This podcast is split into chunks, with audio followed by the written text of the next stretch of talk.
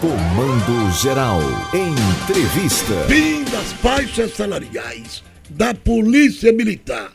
Joel da Arpa, deputado estadual, foi o único representante na história da Assembleia como representante da Polícia Militar que foi reeleito. Eu fiz um levantamento. E, ô, ô, deputado, o senhor está eu falando. começar, ah, você quer começar. faça a sua pergunta, faça. Eu queria, já que ele é da área, ele é agente de segurança. Este plano anunciado esta semana pela governadora deixou o senhor ani- animado, animou a tropa, deputado Joel da Arpa. Bom dia, Sérgio, bom dia, Paulo, bom dia a todos os ouvintes da Rádio Cultura. Olha, o plano, eu acho que ele foi importante no contexto dos investimentos eh, na infraestrutura, eh, também na chegada de novos policiais através de concurso público, até porque o déficit é muito grande. né? Nós e teremos também uma ampliação do BIESP, que é um- uma tropa que tem dado tão certo né? E também é, a chegada de novo, novos batalhões, inclusive aí no Agreste, um novo batalhão é, em Bezerros, tendo em vista que o quarto BPM está sufocado porque Car- Caruaru tem crescido muito.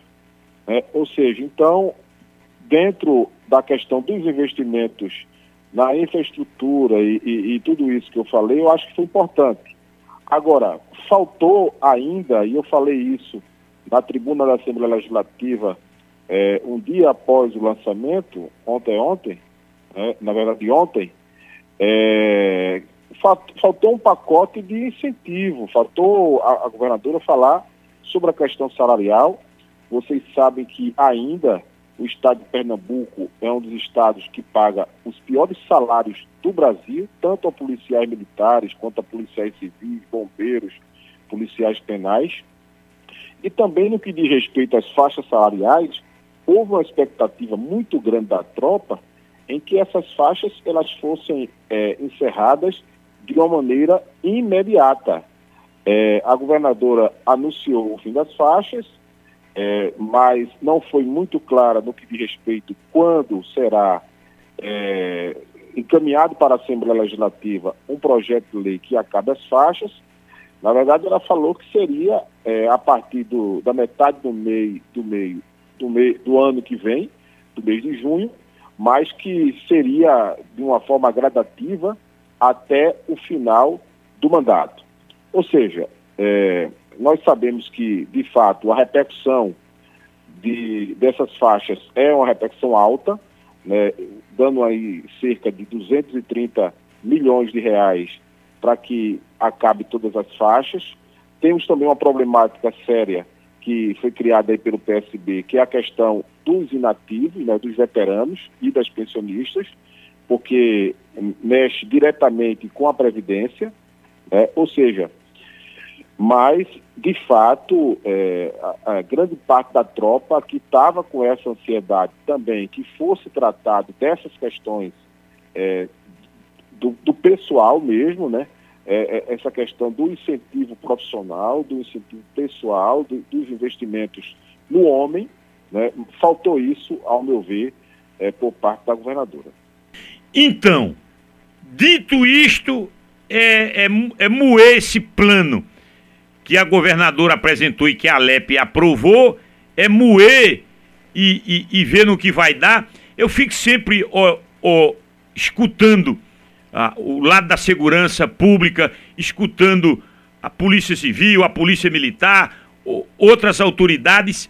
Quando a gente vai para é, um, um plano para coibir, para ir na, na consequência, é porque a gente já perdeu. Quando a gente vai na.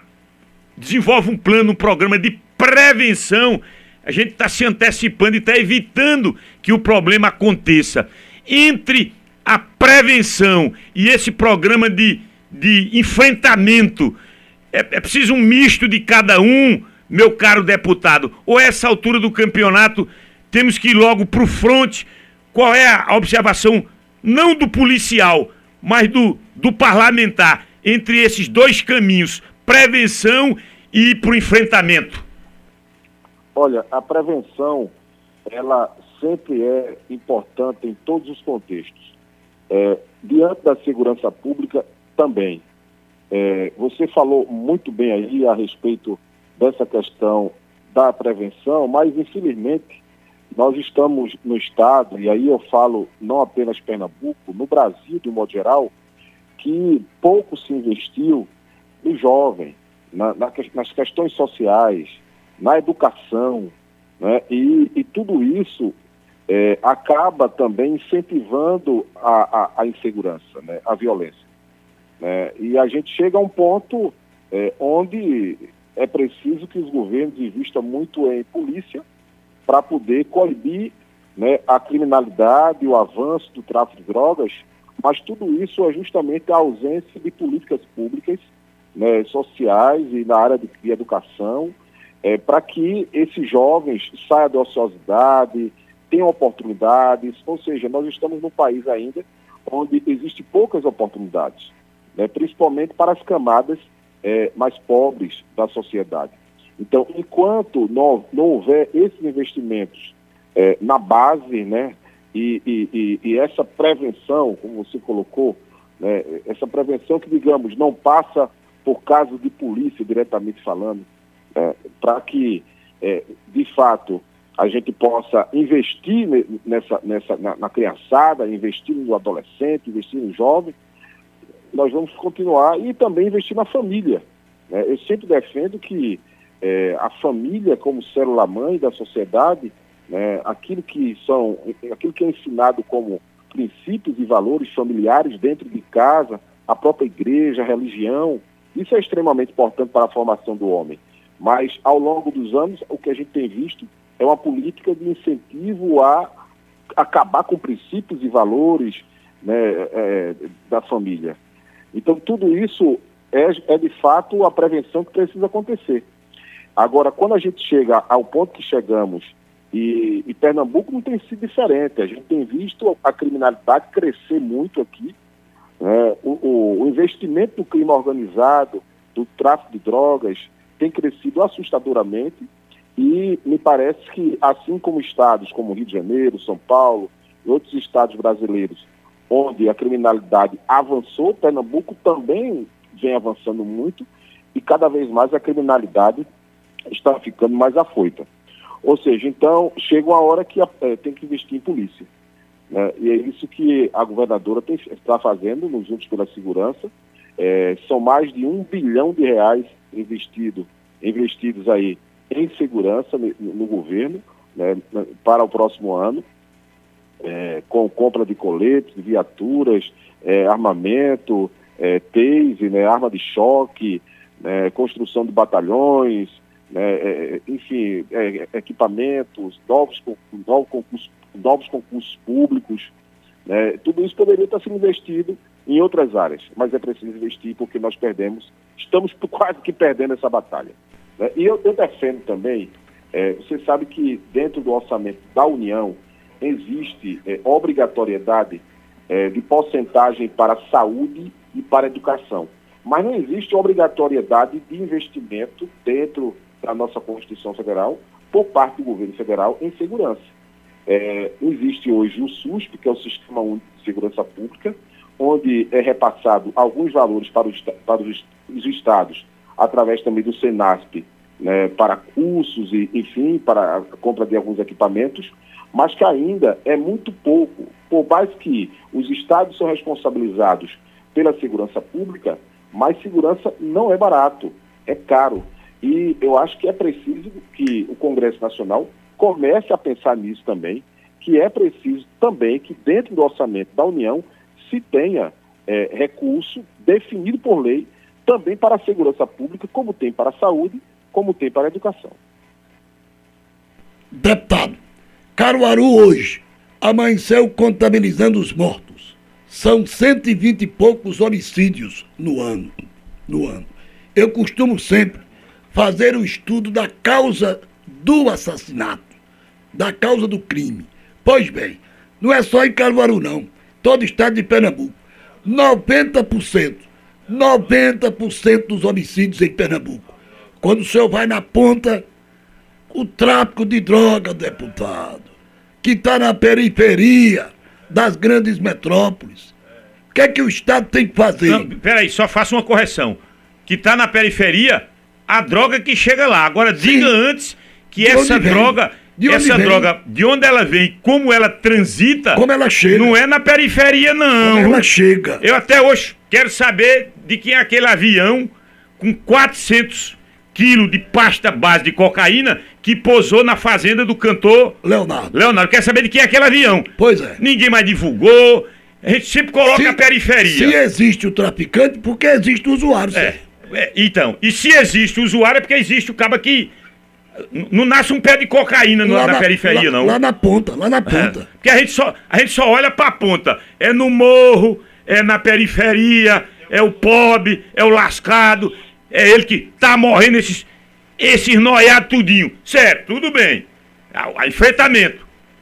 E, e o nascedouro? E quem tá, quem tá tra traficando, transitando, quem tá ganhando em cima dessa desgraça toda? É o noiado que está ganhando, é deputado? O traficante.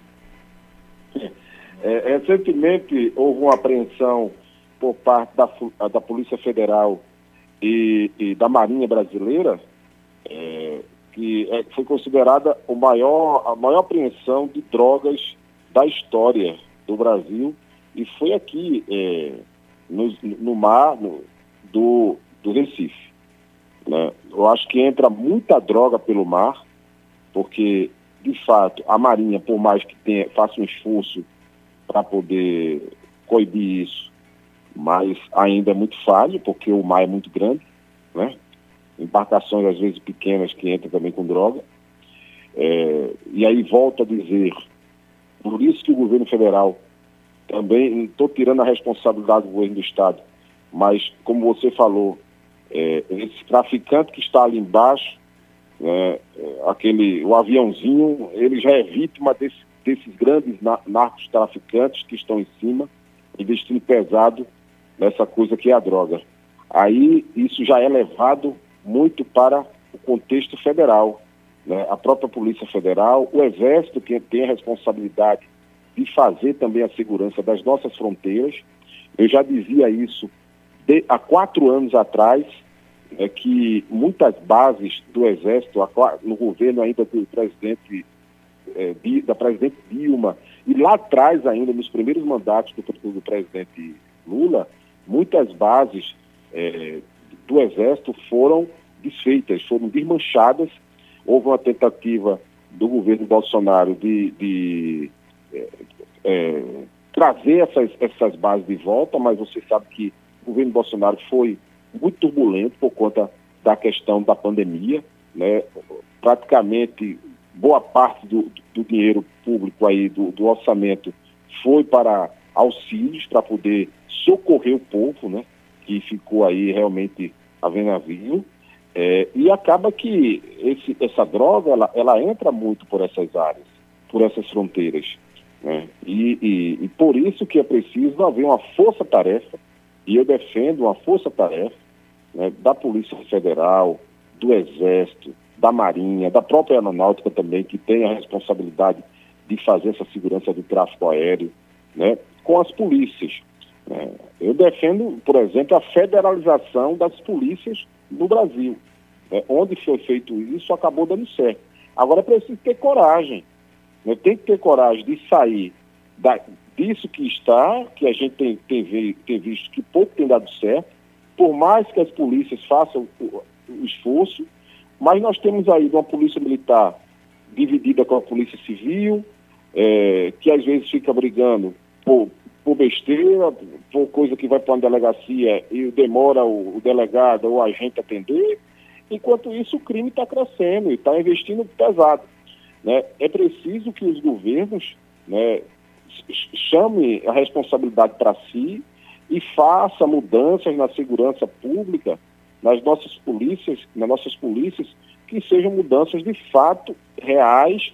É, olhe para os países é, que deram certo, é, como Colômbia, por exemplo. Olha o exemplo de, o exemplo de Medellín, né, que era uma região totalmente dominada pelo tráfico de drogas, e hoje é exemplo de segurança. Né? Quem vai a Medellín, eu teve alguns parlamentares aqui que foram, não tive a oportunidade de ir ainda, mas estou me preparando para ir. É, sente a diferença. Agora, investimento em, em, em políticas sociais, investimentos em educação, é, unificação das polícias, federalização das polícias, né? É, e mostrar para a criminalidade que quem manda é o Estado. Parar com essa coisinha de dizer, ah, é vítima da sociedade, ah, isso, aquilo, outro, passar a mão em bandido, em traficante, não pode passar. O Estado tem que ser firme, tem que ser forte, tem que ter lei rígida para esse pessoal, certo? Porque são vidas que estão se perdendo, né? e, e não as vidas principalmente, mas acarretam inúmeros problemas de saúde, e, enfim. É, agora o que a gente vê é, são pessoas, ah, vamos liberar as drogas. É, parece que existe uma política de apoio, a marcha da maconha, é, aí bota lá a polícia para poder fazer segurança de maconheiro. Então, gente, desse jeito a gente não vai mudar nada. Ou a gente muda esse comportamento e pensa de fato, vamos mudar, vamos acabar, então vamos ser duro, vamos ser rígido no contexto tanto de investimento, unificação das polícias, pagar bem as polícias e parar com essa história de proteger bandido, de proteger traficante, é, de dizer que esse povo é vítima da sociedade, que não são. A sociedade é que é vítima deles. Né? Então, ou seja, é, é, essa coisa que precisa acontecer e é isso que eu defendo. Eu gostaria só de voltar aqui, não sei se eu tenho tempo ainda. Ligeirinho, deputado. Sobre as faixas salariais. Né? É, nós temos ainda uma saída para o governo para resolver urgente esse negócio das faixas salariais, que são duas emendas que, estão, que foram apresentadas na LOA. Inclusive, essas emendas, é, o relator é o deputado Feitosa, mas uma dessas emendas, na verdade, 26 emendas, foram apresentadas por mim. E a outra emenda é uma emenda da mesa diretora, que também é assinada por mim, porque eu faço parte da mesa diretora. É, essas emendas, elas foram apresentadas à lei orçamentária e ela já passou na Comissão de Finanças, que garante o recurso para acabar as faixas salariais a partir do ano que vem. Garantido em lei e dentro do orçamento do Estado. Hoje nós teremos mais uma reunião na Comissão de Finanças e essas emendas elas vão ficar na mão da deputada Débora. Ela pode vetar dentro do orçamento, mas deve, ir, deve ser votadas agora no plenário. Né?